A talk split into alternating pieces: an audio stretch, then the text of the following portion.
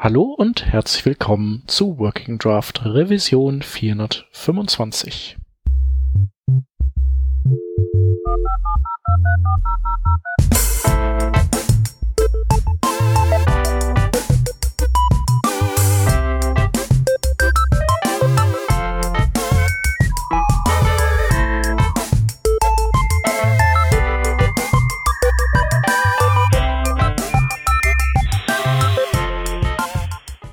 Wir sind heute zu dritt mit drei verschiedenen Betriebssystemen. Aus der Linux-Ecke hätten wir einmal den Peter. Moin, moin. Äh, von der Mac-Fraktion haben wir den Hans. Ja, guten Tag. Und ich bin der Mr. Windows, der Shep. Ähm, hello. Hello. genau. Und ähm, kein Gast. Ähm, dafür aber ein Thema, an dem der Peter herumforscht. Und ähm, genau, Peter, woran forschst du eigentlich? Ja, Forschung ist sehr gut und ich habe heute meinen Abschlussbericht abgetippt. Der sollte, wenn wir diese Folge veröffentlichen, schon bei mir nachzulesen sein, aber das ist jetzt so ein bisschen die Audio-Fassung Audio mit äh, Behind the Scenes, so ein bisschen. Naja, ich habe mir angeschaut äh, für Warhol, welche Elemente ähm, immer unsichtbar sind und äh, bei denen wir auch ausschließen können, dass irgendwelche, und seien sie noch so schwachsinnigen Styles von irgendwelchen Entwicklern oder Usern oder sonst welchen Quellen, die sichtbar machen. Ähm, weil die Idee ist natürlich, wenn ich weiß, dass sie unsichtbar sind, brauche ich die Styles nicht abzufragen und kann mir damit ziemlich viel Performance einsparen. Das ist ja nur Styles auslesen mit Get Computed Style, ist ja ziemlich teuer, deswegen spart man sich's, wo geht. Und ich dachte mir, hey, vielleicht brauche ich mir ja so Dinge wie irgendwie, weiß ich nicht, BR oder Meta oder so nicht anzuschauen, weil die ja unsichtbar sind dachte mir schon, dass das so einfach nicht wird und das habe ich dann halt mal so ein bisschen beforscht und mal so von A nach B alles durchprobiert, in den Spezifikationen alles nachgelesen, versucht nachzuvollziehen, warum gewisse Dinge so sind, wie sie sind. Äh, habe mich sehr viel gewundert, aber habe jetzt sozusagen, glaube ich, alles durch und weiß, was das Ergebnis ist und dass ich jetzt keinen allzu großen Performance-Gewinn aus der Ecke äh, erwarten darf, aber zumindest ein bisschen Erkenntnis dürfen wir erwarten. Ja, also du äh, ähm, Genau, also im Prinzip so Sachen wie äh, Elemente, die im Head sind oder so. Musst du dir die überhaupt, musst du dich mit denen überhaupt abgeben oder nicht, wäre jetzt auch so ein Beispiel. Genau, also Head ist ja so das, ähm, das ist ja so ein bisschen so einer von diesen Zaubertricks, mit denen man so die, äh, die, die Java-Entwickler so ein bisschen gruseln kann. So, guck mal, ich kann den Titel sichtbar machen. Uh. Ne? Und ja, das genau. geht ja noch relativ einfach, indem man einfach den Titel auf Display äh, Block setzt und dann das Head-Element, das Umgebende auch auf Display Block und schon sind sie da. Das sind ja im Prinzip einfach nur Diffs, die ab Werk ähm, unsichtbar sind und man kann sie halt eben sichtbar machen. Ja. Ähm, Jetzt ist halt immer die Frage, ob man es tun sollte. Ich habe äh, dazu auch so ein bisschen auf Twitter rumgefragt, ob das irgendwer schon mal genutzt hat. Also es gibt halt so die Klassiker sind Sachen aus dem Head sichtbar machen, vor allen Dingen den Titel und den als Überschrift missbrauchen. Und man kann natürlich auch so Sachen wie Skript und Style-Elemente sichtbar machen. Ähm, und ähm, ich weiß ja nicht, wie ist das bei euch? Habt ihr das schon mal äh, gemacht für Dinge, die jetzt nicht 100% humoristisch intendiert waren?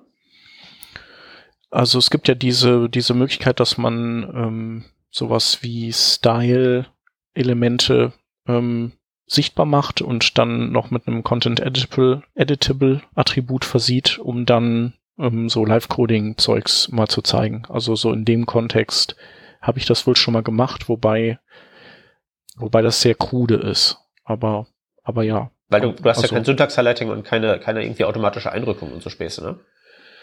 Nee, genau, also so für, für Kleinigkeiten ist das passt das schon. Ähm, später, also ich habe so Slides, wo ich das so mache. Also du, du hast ja, du hast ja eh sowas, du programmierst ja dein komplettes Slide-Deck-System selber und ist auch ziemlich geil. Ähm, aber ähm, ich greife dann immer auf Reveal.js zurück. Ich finde das halt ganz gut und ähm, ich empfehle jedem normalen Menschen auch dringend von meinem Ding die die, die maximal mögliche äh, Distanz zu halten.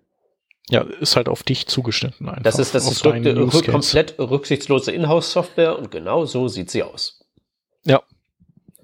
Ähm, genau, deswegen nehme ich die auch nicht, ist ja klar. Mhm. Ich halte mich an deine Ratschläge. Brav. Äh, benutze Reveal.js und da gibt's äh, ein Live-Coding, eine Live-Coding-Erweiterung von ähm, von einem Franzosen, dessen Namen ich leider gerade vergessen habe.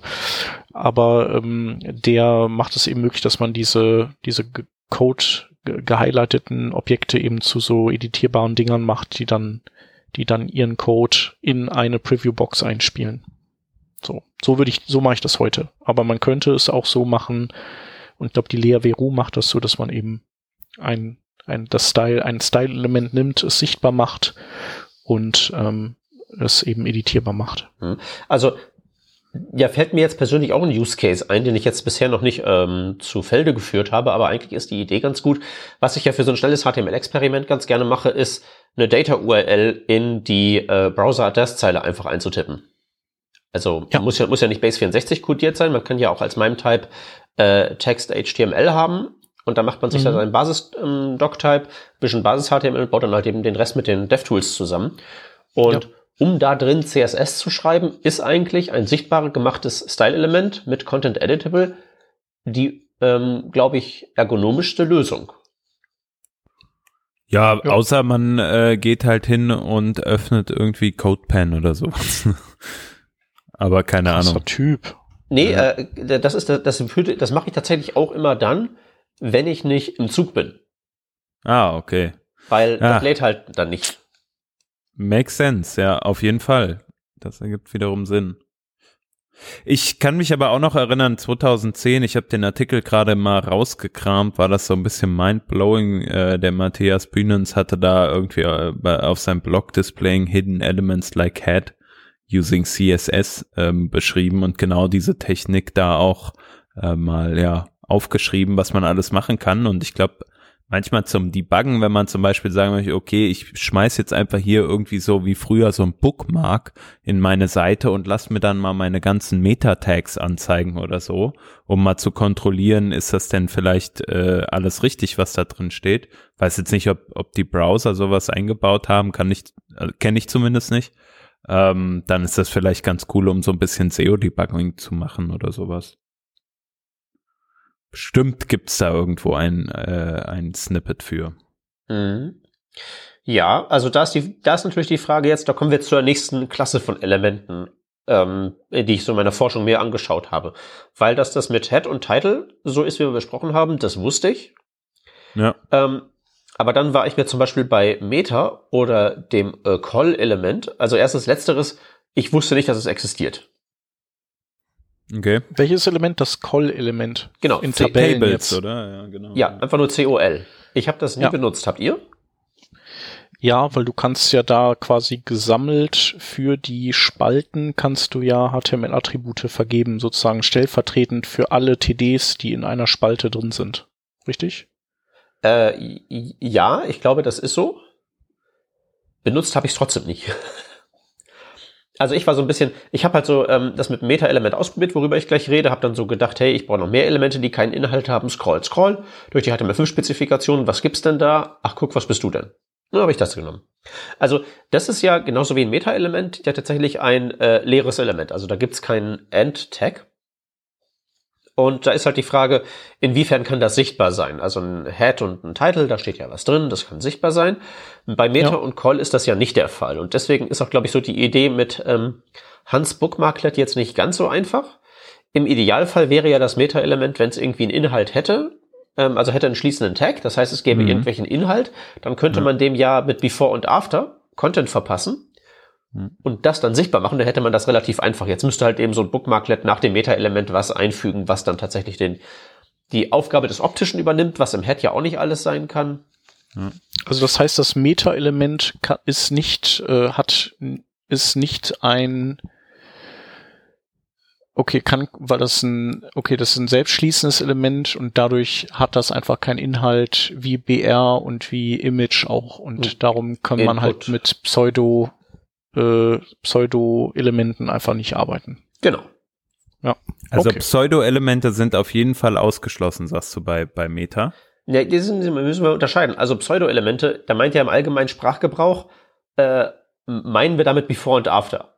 Also Richtig, diese, ja. diese tatsächlichen Pseudo, diese optionalen Inhalte. Da gibt's auch tatsächlich einen spezifischen Terminus für einen CSS-Specs, der mir jetzt gerade entfällt. Ähm, ich bin halt nur, seitdem ich an Warhol rumschraube, nochmal darauf geeicht, äh, bei den Pseudo-Elementen schön alle mit zu meinen. Und dann gibt's ja auch noch Selection und diese ganzen browser-spezifischen, irgendwie WebKit, ja. Slider, bla bla bla. Also wir meinen Before und After und diese beiden Pseudo-Elemente. First Child. Äh, Entschuldigung, äh, First Letter oder wie das heißt. Äh, First Letter ist ein Pseudo-Element. Ja, stimmt. Nicht Pseudoklasse. Hast recht. Nee. Ich weiß es, also es gibt auf jeden Fall noch andere. Also man kann ja auch irgendwie so äh, äh, First Line gibt es. Äh, ich weiß es nicht mehr 100 Prozent, aber ich weiß, es, es gibt noch irgendwie andere Elemente, die man nur einfach nicht nutzt. Ist das richtig? Ja, das, ist, das sind die, die in der Warhol, in, in so einer Datei constants.ts in Warhol Source Code irgendwo sind und wenn ich wissen will, welches es gibt, dann gucke ich da rein. Ja, okay. Danke. For, for future reference. Ja. Ja, ja. Ähm, ähm, nützt aber auch nichts, weil es gibt ja dann browserspezifisch noch eine ganze Menge mehr. Ähm, unabhängig davon, also jedenfalls die Dinger, die keinen Inhalt haben, die also selbstschließend sind, wie Shep gerade sagte, da, denen kann man halt dieses Before und After nicht geben. Deswegen ist halt die Frage, was kann an denen sichtbar sein? Man kann denen aber immer noch ähm, Display Block geben und dann zum Beispiel eine Border verpassen und zack haben sie einen sichtbaren Effekt. Und ich würde so für die Zwecke meiner Forschung das tatsächlich gelten lassen, weil also ne, ist kein Inhalt drin oder so, aber kann halt eben ähm, eine Border haben. Das ist ja auch schon was Auffälliges oder kann auch durch Margins andere Elemente durch die Gegend schieben. Und dann haben wir auch schon einen Effekt. Also im Prinzip alles, was im Head ist, ist potenziell sichtbar, kann also nicht einfach wegignoriert werden. Leider. Ja. Okay, ähm, wollen wir zum nächsten Kandidaten übergehen? Das waren die, die, wo ich tatsächlich ähm, uneinheitliche Ergebnisse bekommen habe, je nach Browser, nämlich BR und WBR. Mhm. Mhm. Erstmal ganz spannend, äh, das sind ja tatsächlich HTML-Elemente. Also, die, die fühlen sich ja nicht an wie welche, oder? Äh, ach so, meinst du das? Ne? Also ich meine, ich, ich habe diese leeren Elemente, die halt so Meta und Zeug sind, das sind halt wirklich Meta-Informationen. Call fällt ja auch da rein. Aber wenn ich halt so mein, meine, meine Prosa schreibe, dann habe ich halt Ps und Listen und so Zeug und Strong und EM. Äh, BR ist irgendwie, weiß ich nicht, fühlt sich halt immer nicht so richtig an, immer wenn ich sowas mache wie Document Query Selector All mit BR und ich kriege halt eben dann einen Haufen Elemente und das sind halt wirkliche Knoten, bin ich halt immer so ein bisschen irritiert, aber es ist halt tatsächlich so. Es sind also wirklich äh, Elemente. Ja, naja, das liegt halt daran, dass, dass du äh, eben so wie der Parser spezifiziert ist, mit Leerzeichen und äh, Returns und so, also dass, dass das ja quasi alles gerafft wird und zusammengezogen wird zu einem Leerzeichen letztendlich. Und wenn du dann wirklich tatsächlich mal, also ein, ein Zeilenumbruch brauchst, dann brauchst du halt sozusagen eine, einen Soundfall, um den äh, dem Browser mitzuteilen. Genau, oder halt eben ein, ein, ein Dirigentenstock, das wäre dann WBR. Genau, WBR, was ist das jetzt nochmal? Äh, der bedingte Zeilenumbruch. Der, äh, wenn benötigt und kein Platz mehr, dann kannst du hier einen einfügen. Okay. Okay. Der würde dann, aber wo würde man den setzen? Den hast du ja schon automatisch durch jegliches äh, Leerzeichen, Tab und äh, quasi Line-Feed-Zeugs. Hm, naja, stell dir vor, du hast irgendwie so einen, ähm, also, äh, wo war das denn immer? In URLs kann man das ganz gut gebrauchen. Weil da sind nicht alle Browser schlau genug, dass man irgendwie da Okay. so bei den Bindestrichen brechen kann. Ähm, und ähm, E-Mail-Adressen, ne? das irgendwie so äh, fu at blablabla.de, da kannst du ja im Prinzip es für eine gute Idee halten, nach dem Ad einen Umbruch zu haben. Ja. Äh, ist halt natürlich auch ein bisschen blöd, weil du machst ja im Prinzip da wirklich eine so allgemeine Formatierungsregel ins Markup rein, ist jetzt auch nicht die reine Lehre. Nee, das würde man ja heutzutage auch mit äh, Wordbreak dann lösen, eigentlich in CSS. Mhm. Da kannst du ja sagen, äh, ja. Soll in jedem Fall das Wort umbrechen, selbst wenn das vielleicht eine Stelle wäre, wo man keinen Bindestrich setzen könnte. Oder wo auch kein, wo auch kein Bindestrich, also wenn du keine andere Möglichkeit hast, dann brechst halt trotzdem sozusagen zwangsmäßig um. Ja, aber das ist das Problem, dann bricht das halt irgendwo zwangsmäßig um. Und du kannst halt mit WBR sozusagen Sollbruchstellen einfügen. Mhm. Okay. So wie äh, So. White Spaces und so Ja, Zeugs. Ja, genau. Jo. Ähm, Apropos White Spaces, vielleicht können wir da ganz kurz einen Ausflug hin machen. Äh, mir gerne. fiel jetzt sofort, als du das gesagt hast, auch sowas wie Shy ein, zum Beispiel. Das, äh, also, ähm, wo du ein, also ein äh, kaufmännisches und dann SHY, also Shy Semikolon, ist ja so eine HTML Entity, heißt es, glaube ich. Genau. Und äh, diese HTML Entity ist dafür verantwortlich, dem Browser zu sagen, wenn du mehr Platz brauchst an dieser Stelle, weil äh, die Zeilenlänge nicht ausreicht, um dieses Wort anzuzeigen, dann kannst du hier brechen an der Stelle. Wenn nicht, dann zeig einfach gar nichts an. Ist das richtig so?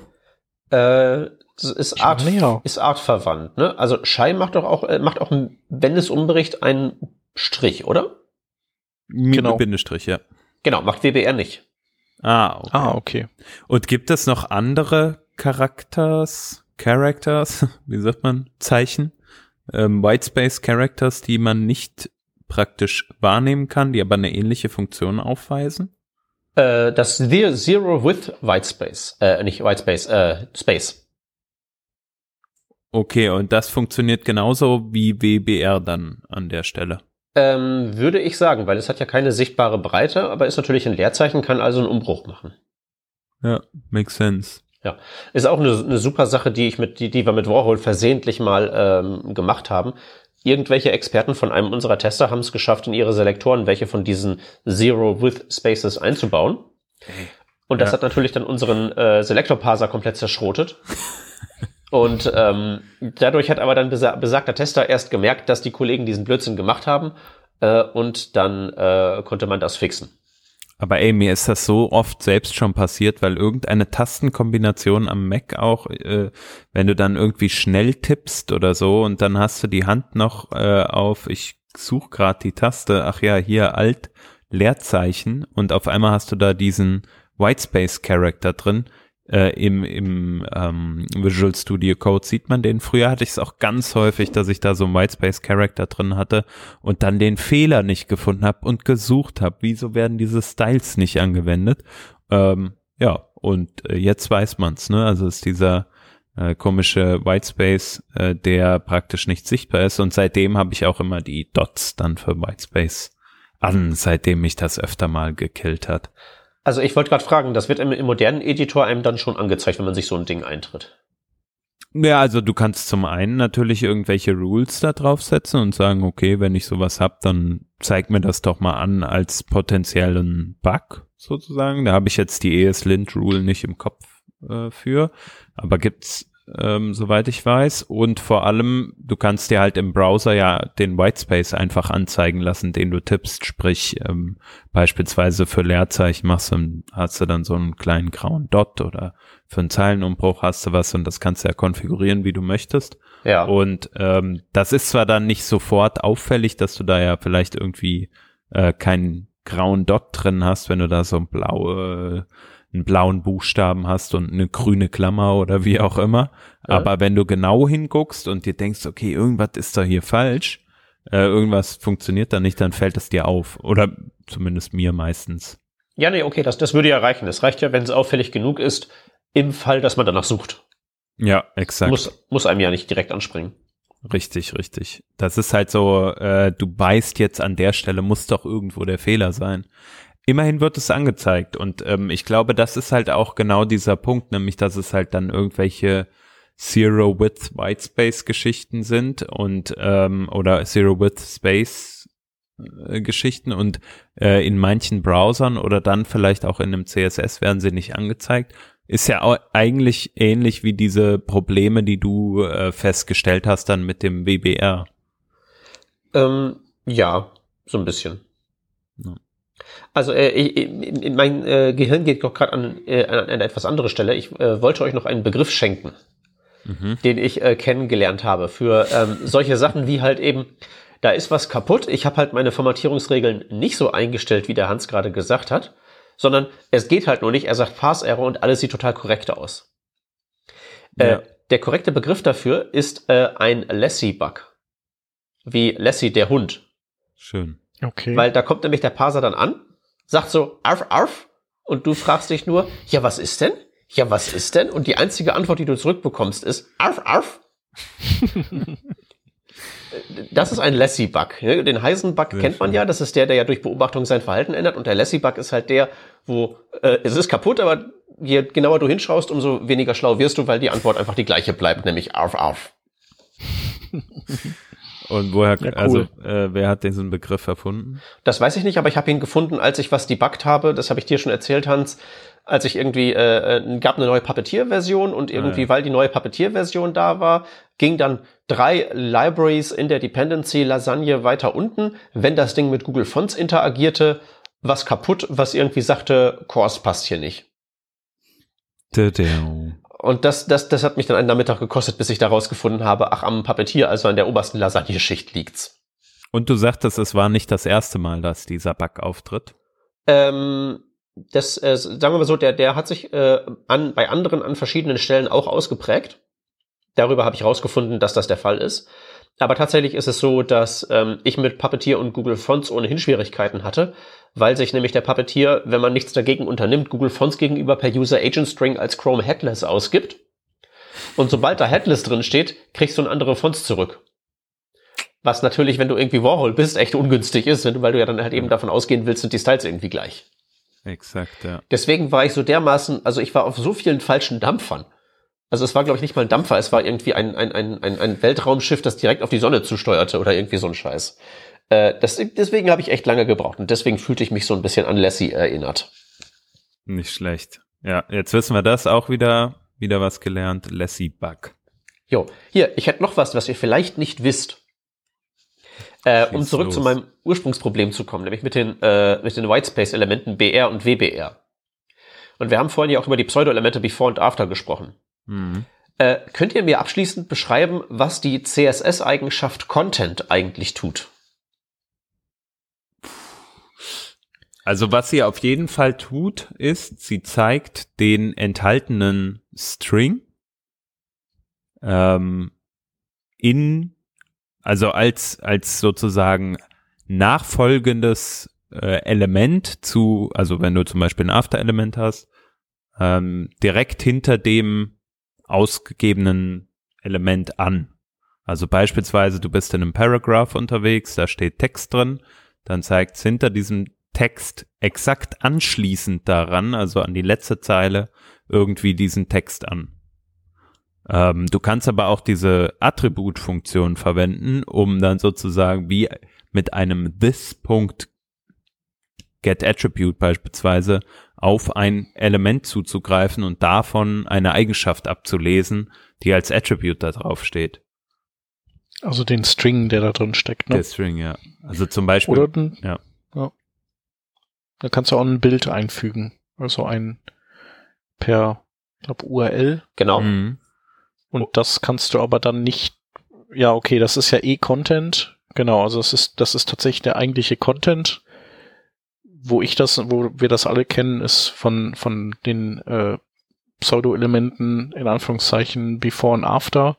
Aber ich habe ja von Sven Wolfermann und Peter auf Twitter gelernt, ähm, dass man Content auch äh, auf anderen Elementen haben kann, zumindest in der URL-Form.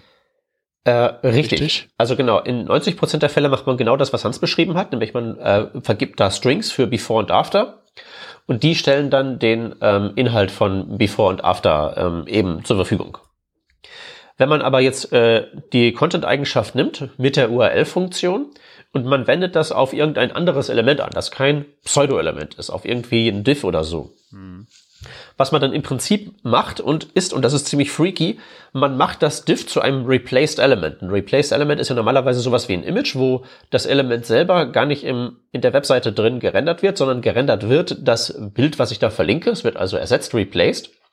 Und wenn ich einfach ein Div nehme und ich setze da mit dem äh, Content, äh, mit, äh, mit, mit der Content-Eigenschaft und der URL-Funktion ein Bild hin, reproduziere ich im Prinzip ein Image-Element, weil ich den Inhalt, der in diesem Div drinsteht und das Div selber ersetze, eben durch diesen Content. Das heißt, wenn ich jetzt ein Span-Element habe, ich schreibe da foo zwischen die beiden Tags rein und ersetze dieses foo durch eben ein Content und eine URL, ist das exakt das gleiche, als würde ich ein Bild nehmen, ein Image-Element, würde da das Alt-Attribut auf foo setzen und eben das gleiche ähm, Bild in der Source-Eigenschaft angeben. Hm. Crazy. Was ist der Use Case dafür gewesen? Also was, wie war das mal gedacht? Keine Ahnung, aber es geht. Okay. Das, was ja bei dem Content URL so ein bisschen äh, seltsam und damit auch irgendwie blöd und, und für mich in der Praxis nicht tauglich ist, ist die Tatsache, dass du diese Bilder, die du da einfügst, die kannst du ja dann, kannst du dann, du kannst sie nicht sizen. Also weil die, weil die halt der, du kannst sie nicht greifen, weil sie halt der Content sind und sie sind nicht das Element selber. Also das heißt, wenn du jetzt ein Bild einfügen würdest über Content und das hat 400 mal 400 Pixeln, aber du möchtest gerne, dass das gesamte Ding ähm, vielleicht 100 mal 100 Pixel groß ist, dann kannst du Width und Height draufwerfen und das interessiert den nicht. Ha. Okay. Das könnt ihr zumindest mal ausprobieren. Also das ist, wenn das Bild natürlich zufällig gerade die richtige Größe hat, dann, dann ist das, ist das okay. Aber ähm, das meistens ist das ja nicht der Fall. Ja. Okay. Aber äh, crazy, ja, da muss ich auch noch mal. Äh, also und warum, warum hat man sich das überlegt? Äh, dieses, äh, also gibt's da, was ist der Use Case dafür?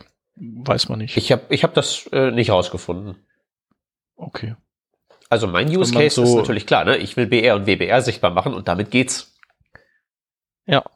Okay. Ja, interessant.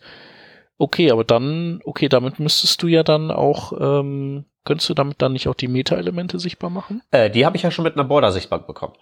Genau, aber das würde dann da genauso funktionieren mit Content URL, ne? Äh, das habe ich nicht ausprobiert. Ich habe die einfach so äh, in ansteigender Schwierigkeit habe ich halt eben probiert, da einfach irgendwie eine Lösung zu finden, weil es reicht mir ja für meine Forschungsergebnisse. Ich muss ja nur einen Weg finden, um zu demonstrieren, dass das Element sichtbar gemacht werden kann und dann ist perdu. Ja. Also Okay. muss man auch sagen, das äh, BR-Element in Chrome, Mhm. äh, da kann ich auch zumindest einen optischen Effekt auslösen, indem ich dem einfach nur so einen String-Content gebe, was eigentlich laut Spezifikation keinen Effekt haben darf. Auch für sich genommen auf BR in Chrome keinen Effekt hat. Aber sobald ich dem einen Content mit einem String gegeben habe, kann ich dem BR-Element Display Block und Margins geben. Und dann ist da zwar kein Content, aber ich äh, schiebe andere Sachen durch die Gegend. Mhm. Okay. Und äh, das WBR, da kann ich dann im Firefox äh, tatsächlich mit der URL was angeben und dann zeigt er mir auch wirklich dieses Bild an. Ist denn ein BR-Element nicht alleine deswegen schon sichtbar, weil es diesen Zeilenumbruch macht? Weil du kannst ja per Display None, kannst du ja diesen Zeilenumbruch dann äh, verschwinden lassen. Also auf dem, auf dem BR. Und, und das bedeutet ja im, im Umkehrschluss, dass das BR also eine sichtbare Spur hinterlässt, ohnehin. Ähm, ja, ist trotzdem die Frage, ähm, ähm, also das würde natürlich gehen, wenn man es dann mit Display dann unsichtbar macht, dann geht der Zeilenumbruch auch weg. Also das ist so.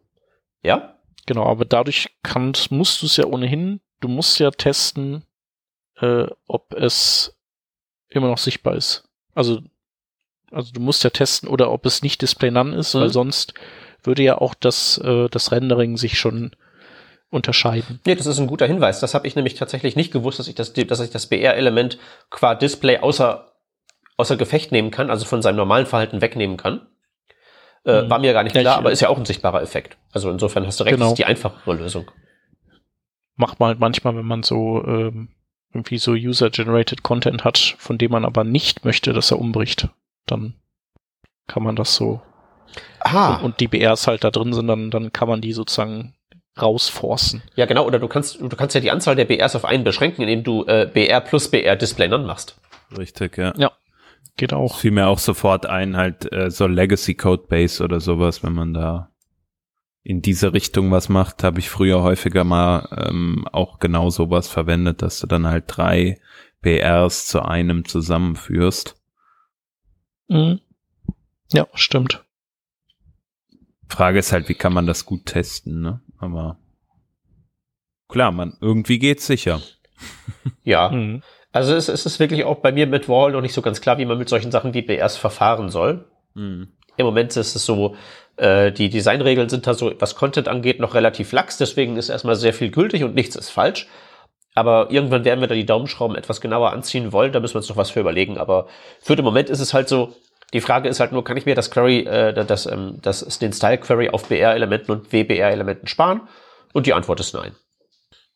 Naja, du könntest jetzt sagen, äh, du, du recherchierst, du kombinierst dann, also es zeichnet sich ja schon ab, dass, äh, dass du wahrscheinlich äh, wenig Erfolg hast, damit Elemente zu finden, die, die gar nichts bewirken. Also du hast ja bestimmt noch ein paar auf Lager, aber es bisher ist ja die Ausbeute eher düster. Das heißt, du könntest natürlich äh, hingehen und sagen, ich äh, frage jetzt per BigQuery das HTTP-Archive ab und gucke mal, wie viele Leute in der Praxis überhaupt diese Dinge stylen und äh, ich habe dann quasi einen ähm, Laschen-Modus, der aber trotzdem irgendwie realitätsnah ist und dann habe ich halt meinen Hardcore-Modus. Ähm, das geht sicherlich. Ähm, also ein so ein Weg, den wir beschreiten wollen, ist der, dass wir den Nutzern so eine Config geben, mit der sie sagen können, diese Elemente ignorieren. Ähm, Haupt-Use-Case ist natürlich, hey, in diesem Container, in dem Diff mit der Class External, da ist irgendwie Third-Party-Content, da sind Ads drin. Da brauchst du nicht reingucken, das unterliegt eh nicht unserer Kontrolle.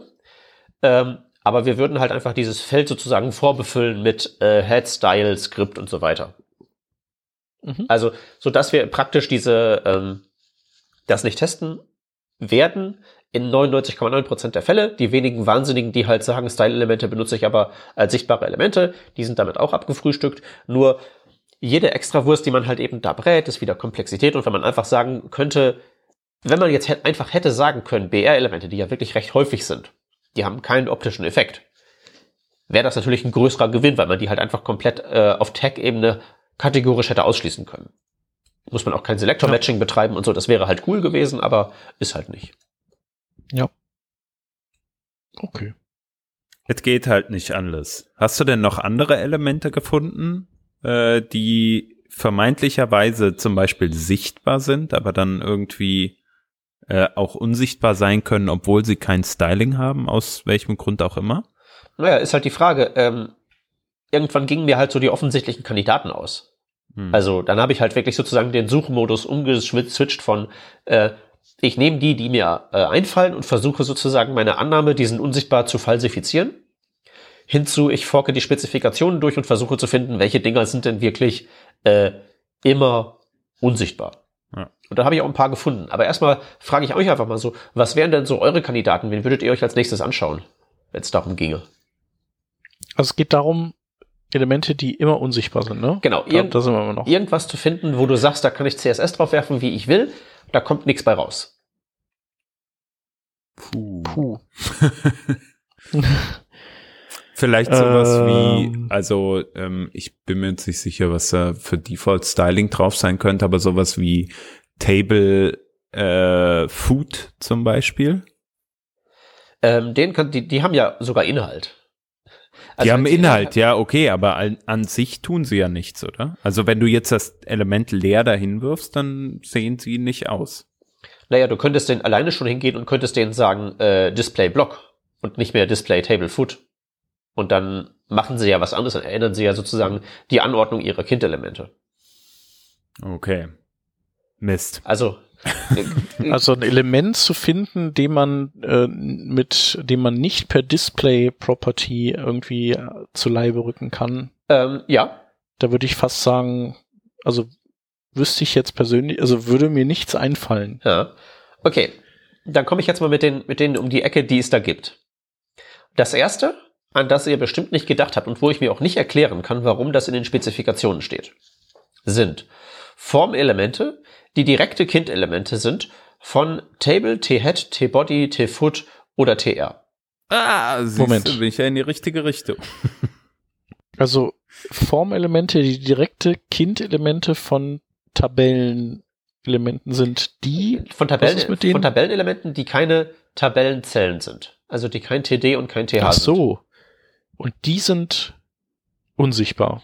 Genau. Und lassen sich nicht sichtbar machen. Jetzt, okay. jetzt, jetzt sagt dir dein mentaler HTML-Parser gerade mal, warte mal, das geht doch auch das gar nicht. Das müsste der doch eigentlich automatisch korrigieren, oder? Da gibt's doch, es gibt doch einheitliche HTML-Parser-Regeln und da steht aber nicht drin, dass der sowas, dass er solche Inputs dann quasi Moment, in nicht Inputs, Formelemente. Ach, Formelemente. Ah. Okay. Okay. Ja. Also wieso ja? Weil das ist doch gar nicht gültig. Also ein Formelement kann ja nicht irgendwie ähm, in einem T-Head vorkommen. Da dürfen nur TRs drin sein. Genau, aber das, äh, das heißt ja, das lässt ja, das beeindruckt Menschen ja nicht unbedingt, ne? Nee, was ich halt spannend finde. Also muss ist, der Browser irgendwas machen damit. Genau. Und tatsächlich, normalerweise würdest du ja erwarten, dass er das dann irgendwie so ausstülpt. Dann hast du halt eine Tabelle und eine Form, die waren früher ineinander und die werden halt irgendwie so in zwei Teile zerlegt. Genau, und solche Fälle gibt's ja auch, wo der dann quasi im Baum umsortiert oder so und sagt so, nee, das kann ja nicht sein. Äh, ich korrigiere das jetzt mal äh, für den User, wie er das hätte machen müssen. Genau. Und wenn du sowas machst, du machst also eine Table, machst da drin dein Formelement und machst dann in diesem Formelement äh, irgendeinen Input rein, dann werden tatsächlich Table und äh, Formelement auseinandersortiert, dass die nicht mehr ineinander stehen, sondern untereinander. Mhm. Ähm, also beziehungsweise die Inputs wandern halt eben raus, aber das Formelement bleibt wirklich in der Table drin. Ja. Warum okay, auch immer. Aber damit ist das Form, ist es denn noch funktional oder ist es dann im Eimer? Das Formelement ist insofern funktional, dass es funktionieren würde, aber es hat halt keine Inputs mehr, weil die Inputs halt raussortiert wurden. Genau, und die Inputs, die, äh, die können dann auch das Form wahrscheinlich nicht absenden, weil die ja nicht mehr im Form drin stecken. Die sind nicht mehr. Und nicht wüssten welches. Genau. Okay. Also die ganze Konstruktion ist völliger Schwachsinn. Weswegen ich auch nicht verstehe, warum es extra eine Regel gibt in den Spezifikationen, wo drin steht, diese spezielle Konstruktion, die völliger Schwachsinn ist, die aus irgendwelchen Gründen vom HTML-Parser trotzdem unterstützt wird, äh, die muss aber immer unsichtbar bleiben. Aber auch nur die, das Formelement selber, die Elemente, die dann da raussortiert werden, äh, die bleiben dann sichtbar. Ja, das bestimmt so NetObjects Fusion, äh, WYSIWYG Editor, äh, Überbleibsel, der, der hat das wahrscheinlich mal in irgendeiner Version, hat er so eine Gülle da rausgerendert und das muss einfach weiter funktionieren für immer und ewig. Davon gehe ich auch aus, dass es irgendwelche Legacy-Gründe sind. Es ist auch auffällig, dass halt da drin steht, dass das nur in HTML-Elementen, äh, in HTML-Dokumenten der Fall ist. Also in XHTML-Dokumenten würde diese Regel, dass Formelemente da drin immer unsichtbar sind, nicht greifen was halt doll für den Legacy-Fall spricht. Ja. Also quasi das Mo-Tools des HTML. Ja, nur noch Oller. Halt irgendwie Net, Net Objects Fusion. Ich weiß nicht, was es ist, aber es klingt sehr 2000er. Ja, nee, zwei, ja, nee, eher 1995er. Ja, aber 1995 hast du auch auf alles schon 2000 draufgeschrieben. Also, ne? Ja, stimmt. stimmt, ich erinnere mich. Okay, also. Ja, crazy. Aber das ist natürlich sehr also, dass Warhol auf diese Konstellation überhaupt trifft, ähm, ist ja schon höchst unwahrscheinlich. Höchst also, unwahrscheinlich. Und vor allen Dingen lohnt es sich halt echt nicht, das zu optimieren. Nee. Okay. Äh, dann hole ich, hol ich mal das nächste Element raus, das äh, 100 Pro unsichtbar ist. Äh, Audio-Element ohne Controls-Attribut. Ah. Das kann man nicht sichtbar machen, keinesfalls. Nee, tatsächlich nicht. Weil okay. es gibt äh, in den Spezifikationen einen Abschnitt über die Default Browser äh, Style Sheets. Da steht auch drin, dass irgendwie Head Display None ist und dass ein Title Display None ist. Und da steht drin, dass äh, Audio äh, ohne Controls Attribut, das Input vom Type Hidden und das NoScript, das NoScript Element, wenn Scripting aktiviert ist, die haben nicht nur Display None, sondern die haben Display None Important. Ah, okay.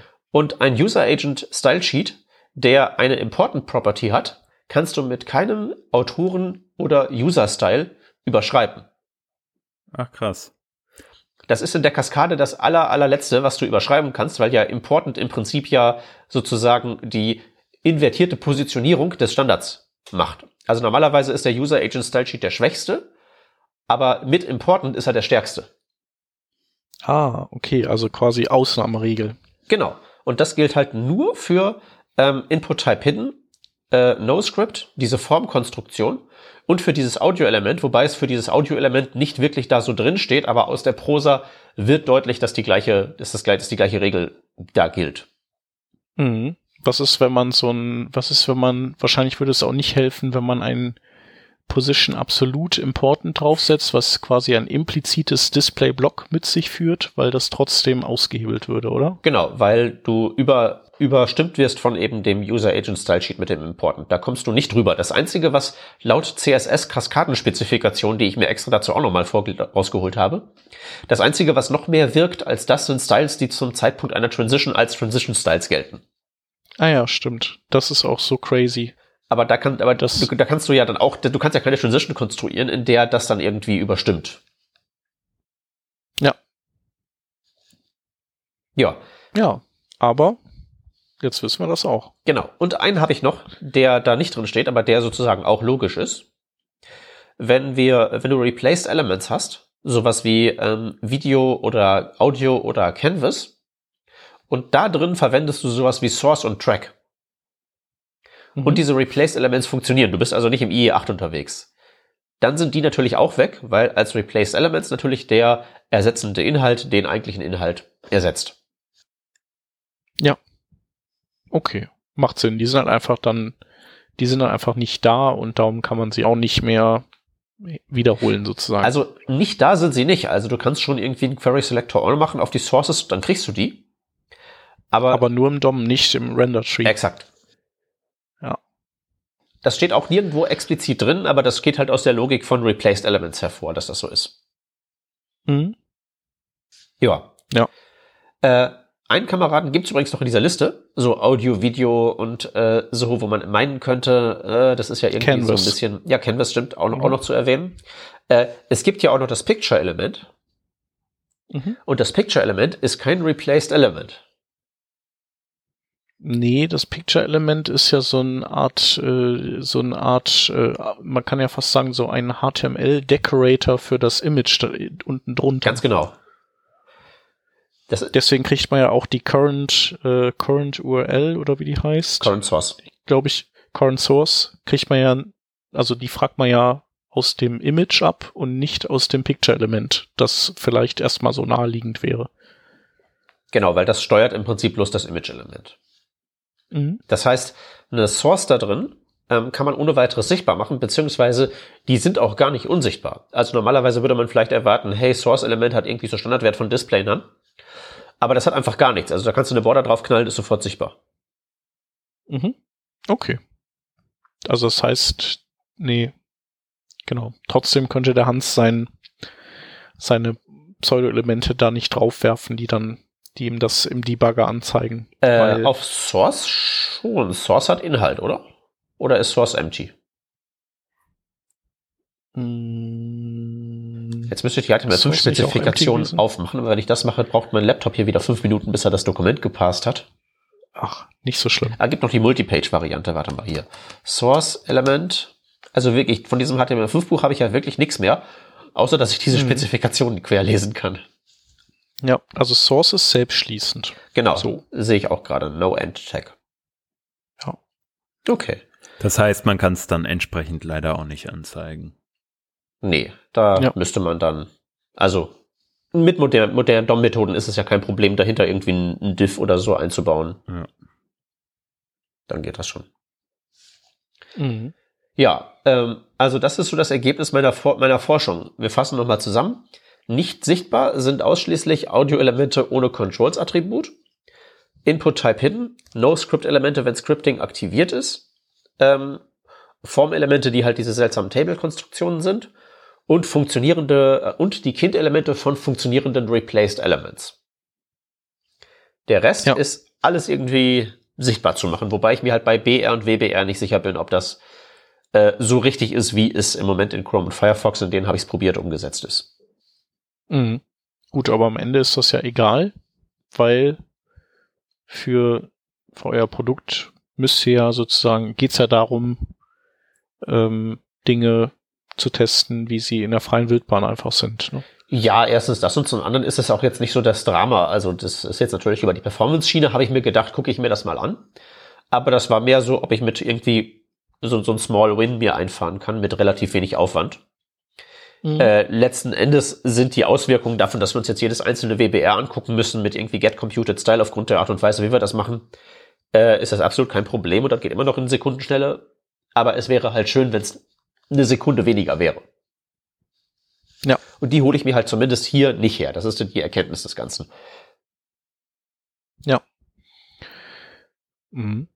Was ich, äh, wo ich übrigens auch ähm, ganz gute oder so ein bisschen optimiert habe, ist, wenn du nicht Curry Selector All machst ähm, oder wenn du get elements by name und dann Sternchen oder sowas machst, wo du ja auch Elemente bekommst, sondern, obwohl doch, genau, wenn du das machst, so, weil du dann nämlich eine Live-Note-List bekommst. Mhm.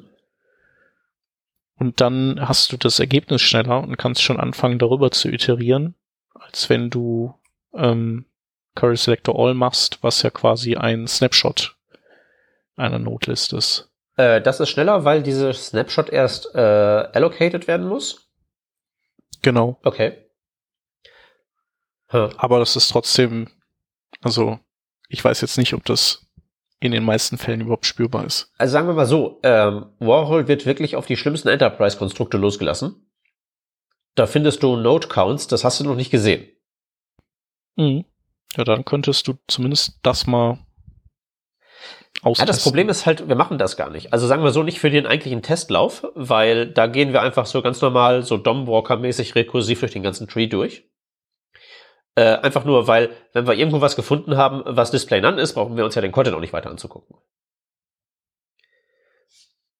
Ähm, ja. Und äh, deswegen machen wir das so rum. Also das Einzige, wo, wo ich wirklich im Query Selector Sternchen mache, ist, äh, wenn ich versuche abzuschätzen, wie viele Elemente ich mir angucken muss für den Fortschrittsbalken ähm, da könnte man das eventuell bringen und da wird das eventuell auch was helfen. Das Problem ist, die Zahl ist eh nur geschätzt, weil aus dem gleichen Grund, ja, irgendwo ist was Display an, das gucke ich mir nicht genauer an, das wird keine Testresultate generieren.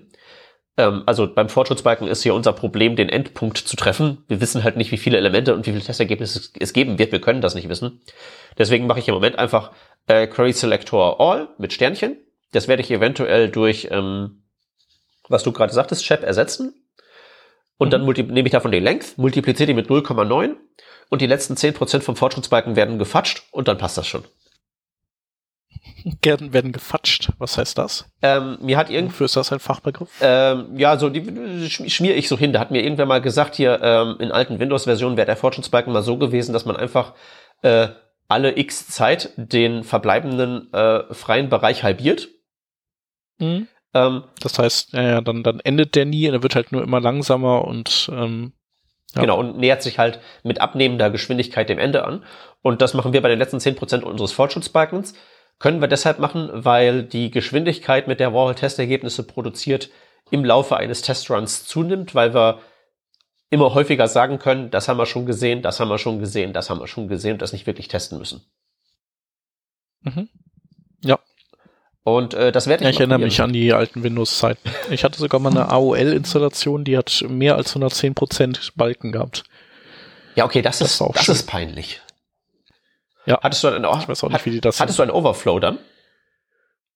Äh, ich glaube ja, dass der, der Balken ist dann, glaube ich, oder ist der rechts rausgegangen? Oder ist der, nee, vielleicht ist der gar nicht rechts rausgegangen, aber die Prozentzahl ist einfach weiter hochgegangen. Ja, ja, also ich, es war, ich fühlte mich ein wenig veräppelt. AOL, meine Güte, Net, Net, Net Objects Fusion. Wir mhm. sind hier wieder wirklich Bleeding Edge. Ja, hallo, wir reden hier über HTML und den ganzen Kram. Das ist ja genauso alt. das stimmt. Also das mit den Formelementen kann ich mir auch wirklich anders nicht erklären, außer ja, MooTools mäßig. Ja, das geht kaputt, wenn wir das richtig machen. Ja. Ja, cool. Ja, auf jeden Fall spannend. Also auch wenn es am Ende nichts gebracht hat und vielleicht so äh, so in die Kategorie unnützes Wissen fällt, größtenteils zumindest. Aber das ist ja oft sehr spannend. Ja, und, und ich denke halt so Sachen wie dieses Content mit URL werde ich bestimmt irgendwann mal für irgendwas gebrauchen können. Ja. Das ist nützlich. Ja, genau. Oder so, äh, äh, dass das Call-Element existiert, war mir halt einfach nicht klar. Oder das. Also, ich bin da eigentlich recht optimistisch, dass, dass da ein bisschen was geht. Ja, auf jeden Fall. Ja, und im, im Zweifelsfall gibt einem das einfach so nochmal so ein, so ein Lagebild davon, wie früher einfach, wie das alles zustande gekommen ist. Und warum die Dinge so waren, wie sie waren und so. Ja, und man kann das bestimmt irgendwann mal in einen schönen Talk oder Artikel über absurdes, äh, absurdes Detailwissen, das keiner haben möchte, mal einpflegen. Ja, die finde ich auch immer super. Ich mag das sehr gerne. Cool. Ja, vielen Dank für deine, für deine Arbeit. Ja, sehr gerne. Freut mich, dass es zu irgendwas gut war. Ja, und einen Blogpost hast du ja auch geschrieben, ne? Darauf verlinken wir dann. Genau, das ist die Textversion hiervon. Äh, das eigentlich Spannende daran ist, dass ich überall auf die Spezifikationen verweise, wo ähm, das dann immer definiert ist. Und dass ich überall Codepads angelegt habe mit den einzelnen Experimenten, wo ich falsifiziere, dass das mit diesem oder jenem Element, äh, also dass das sichtbar gemacht werden kann.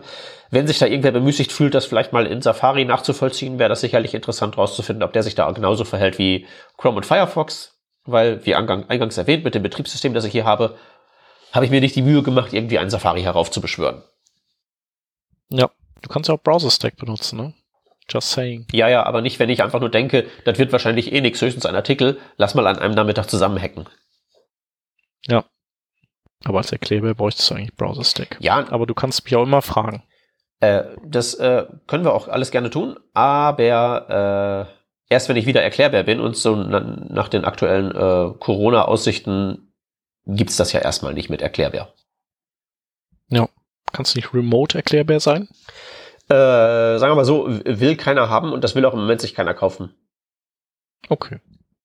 Es ist auch irgendwie nicht das Gleiche. Also ich habe schon, schon so einen Online-Vortrag gemacht zu TypeScript. Ich glaube nicht, ich weiß gar nicht, ob der mittlerweile online irgendwie verfügbar ist. Ähm, aber das ist halt sehr, äh, es ist halt nicht das gleiche wie mit dem Publikum. Du siehst halt nicht, ja, klar. wie sind die Leute drauf, welche Geschwindigkeit kann ich hier anlegen, darf, wie muss ich, muss ich jetzt irgendwie Bier ernst sein oder soll ich hier den Clown rausholen? Und dann sitze ich halt ja. da, äh, deklamiere, deklamiere hier in meinen Computer hinein und komme mir vor wie irgendwie so ein Obst. Das ist irgendwie nicht so toll.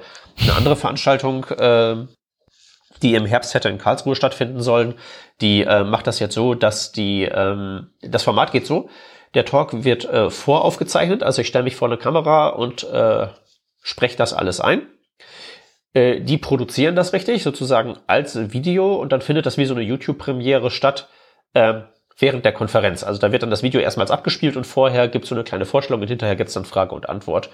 Was, glaube ich, irgendwie das bessere Format ist für das hier, weil dann hast du halt was vom, vom, vom Computer sitzen, die ganzen Technik-Fails fallen weg es ist alles hoch aufgelöst, du hast keine Webcam, kein Webcam-Gegrizzel und so. Das ist halt ordentlich produziert und sieht gut aus. Und das könnte so ein bisschen äh, kompensieren für den mangelnden Live-Faktor. Mhm. Da bin ich so ein bisschen optimistisch. Hört sich spannend an. Ja, ich äh, würde vorschlagen, ich schreibe das mal in die Shownotes rein, dann können die interessierten Parteien sich das dann auch reintun. Das soll dann im Sommer äh, stattfinden. Prima, prima. Genau. Genau, ansonsten äh, genau, würde ich sagen, äh, kommen wir nochmal zum kleinen Werbeblock. Also wer den Peter trotz Corona remote buchen will, der solle das tun, auch wenn er es nicht mag. Äh, vielleicht hat er ja doch eine Idee, wie man das machen kann. Ja, also ich habe tatsächlich eine, eine Idee, habe ich wirklich, wie das tatsächlich ähm, was, was, was gut sein kann an so einem Remote-Erklärbär-Dings. Nämlich, äh, man kann das über Tage verteilen. Also ich muss nicht irgendwie anreisen und weil ich halt nur einmal da bin und einmal das Hotel bezahlen muss und bla bla bla, müssen wir von früh bis spät das machen. Also es wäre ein Format ja, denkbar, stimmt. wo man irgendwie so eine Veranstaltung, irgendwie, weiß ich nicht, TypeScript für Ninjas, irgendwie nicht an einem Tag von früh bis spät durchprügelt und die haben alle ein frittiertes Gehirn, sondern man kann das vielleicht so auf zwei Tage verteilen, die auch nicht aufeinander folgen müssen. Und das könnte eventuell wirklich ein Vorteil sein. Ähm, nur so als Idee. Ja. Wollte bisher auch noch keiner haben, aber, aber, hört sich, glaube ich, ganz, also wäre eventuell ein Bonus. Genau. Also wer sowas gut findet, der Peter ist für alle Schandtaten zu haben. Das bin ich immer. Genau. Ansonsten äh, gilt weiterhin, wer das, was wir machen, einigermaßen okay findet, der findet uns auf patreon.com slash workingdraft und ähm, kann uns da unterstützen. Und wenn ihr trotz Corona ähm, gerade auf der Suche nach äh, Kollegen seid oder ein cooles Produkt habt, das ihr ähm, hier im Kontext unseres Podcasts gerne bewerben wollt, weil wir die richtige Zielgruppe sind vielleicht, weil es ein Entwicklerwerkzeug ist oder so, dann meldet euch gerne bei uns und ähm, wir werden uns bestimmt handelseinig. Ja, genau. Damit sind wir am Ende. Ähm, vielen Dank, Peter. Sehr gerne. Vielen Dank, Hans. Ja, danke für nichts. Und ja, wir hören uns äh, nächste Woche wieder, wenn es äh, wieder, ähm, wenn es mal wieder um ein, ein HTML5 Glücksrad gibt, äh, und zwar diesmal mit dem Stefan Judis. Hatten wir ja gesagt, dass wir das machen wollen. Und das wird dann nächste Woche passieren. Yes, hoffentlich kommt es zustande und wir müssen das Thema nicht kurzfristig äh, switchen. So genau, heute. heute. sollte eigentlich, genau, soll, heute sollte eigentlich Dino das Thema sein. Aber genau, äh, kriegen wir schon wir holen das nach. Andermal.